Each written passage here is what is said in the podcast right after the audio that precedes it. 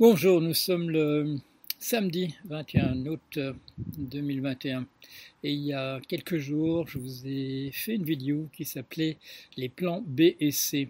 Et là c'était une réaction au rapport du, GIEC. Je vous parlais du plan A qui consiste à essayer de sauver l'humanité à la surface de la Terre. Et je vous mentionnais deux autres plans. Là, c'est de voilà d'aller habiter ailleurs, de coloniser l'espace, d'autres planètes, d'autres systèmes stellaires. Et la troisième solution, c'était de simplement euh, tirer les conséquences du fait que nous n'avons pas été assez robustes euh, pour euh, survivre à une destruction de notre environnement par nous-mêmes. Nous avons dépassé la capacité de charge euh, de notre environnement par rapport à l'espèce que nous, sommes. Et non seulement nous l'avons fait depuis quelques années, mais nous l'avons fait depuis plusieurs siècles déjà et euh, nous en payons en ce moment les, les conséquences. Et euh, pourquoi, est-ce que je parlais de ce plan B et de ce plan C? Parce que je disais que on pouvait les envisager. Le, le plan B, qui est la conquête des étoiles, euh, suppose que nous euh, résolvions encore des tas de problèmes qui nous paraissent insolubles, comme par exemple de pouvoir vivre dans un caisson les mille ans qu'il faut avant que nous rejoignions un autre système stellaire. Euh, et le dernier plan, c'est-à-dire de transmettre notre héritage aux robots, à des robots devenus intelligents, me paraissait le seul où il n'y avait plus de problème de fond à résoudre. Ça ne veut pas dire que c'était facile à faire.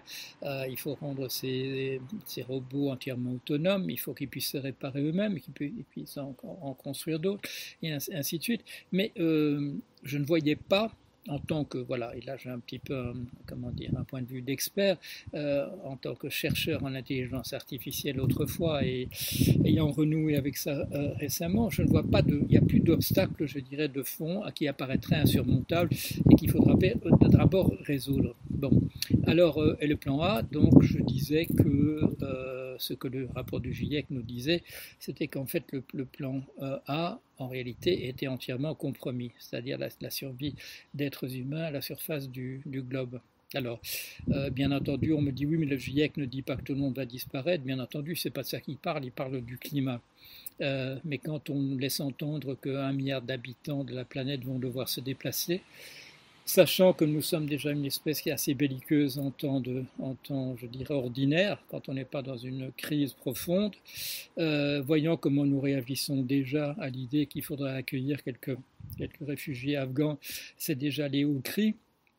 Euh, je, ne crois, pas que nous pourrions résister euh, à des déplacements d'un milliard de personnes sans que nous déclenchions des, guerres euh, thermonucléaires qui très rapidement créeraient un, hiver nucléaire, c'est-à-dire la, possibilité pendant de nombreuses, années de faire pousser des, moissons. Vous voyez déjà que rien qu'avec la situation où on est, on nous dit qu'il n'y a plus de blé, qu'on ne va plus avoir de pâtes alimentaires, parce que pour le moment il n'y a pas de blé et on est encore très très loin d'avoir un, hiver nucléaire.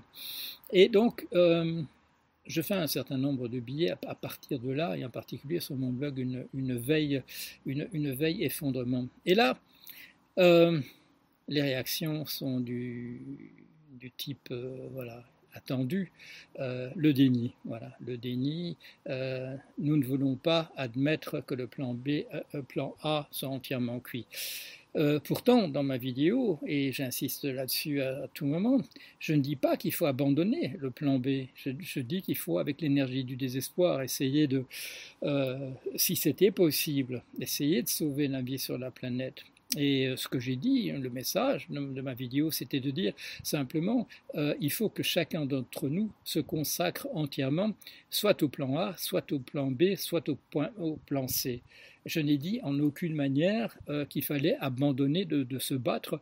Euh, bon, j'attire l'attention sur le fait que moi, je, continue à me battre et je vais continuer à me battre dans ce domaine-là en particulier dans les organisations dont, je fais partie, mais je dis il ne faut pas, il ne faut pas cracher sur la, la chance, même minime, euh, de pouvoir réaliser le plan B ou le plan C.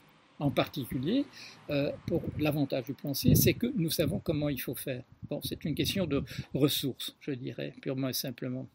Alors, euh, certains d'entre vous voilà, même, sur mon blog, disent vous refusez le plan A, il faut, il faut mettre toute son énergie là-dedans. non, il ne faut pas mettre toute son énergie dans un truc qui est cuit.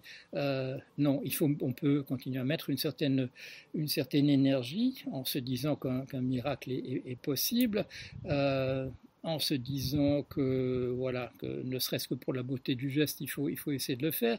Euh, en tout cas, il faut essayer de minimiser les, misères qui vont être les nôtres dans cet effondrement généralisé. Mais il ne faut pas, il faut pas dire comme ces gens qui, qui ajoutent euh, ensuite, oui, mais votre, vos plans B, B et C sont ridicules. Ils ne sont, ils sont pas ridicules. Ils, ne seront pas ridicules pour, pour une raison fondamentale, c'est que c'est une, c'est une dernière chance il ne faut pas cracher sur une dernière chance en disant que c'est ridicule, il ne faut pas le faire parce que c'est ridicule. Euh, tout à l'heure, j'ai mis, un, voilà, mis un résumé d'une euh, communication qu'on m'a aimablement demandé de faire pour un colloque euh, qui aura lieu en, ligne, bien entendu, mais basé à Porto, au Portugal sur le transhumanisme.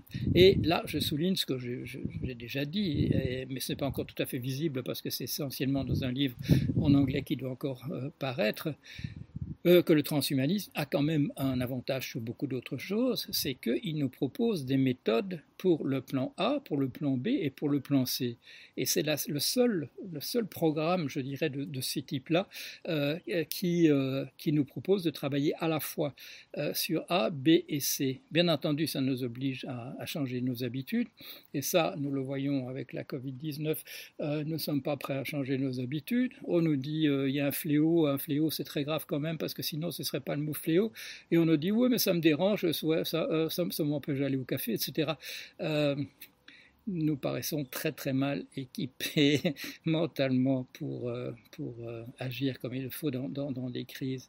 Mais je redis ce message, plan A, B ou C, quel, que soit le, quelle que soit votre activité, quels que soient vos choix maintenant, travaillez au moins là-dessus. Il faut, il faut travailler, il faut travailler au radeau.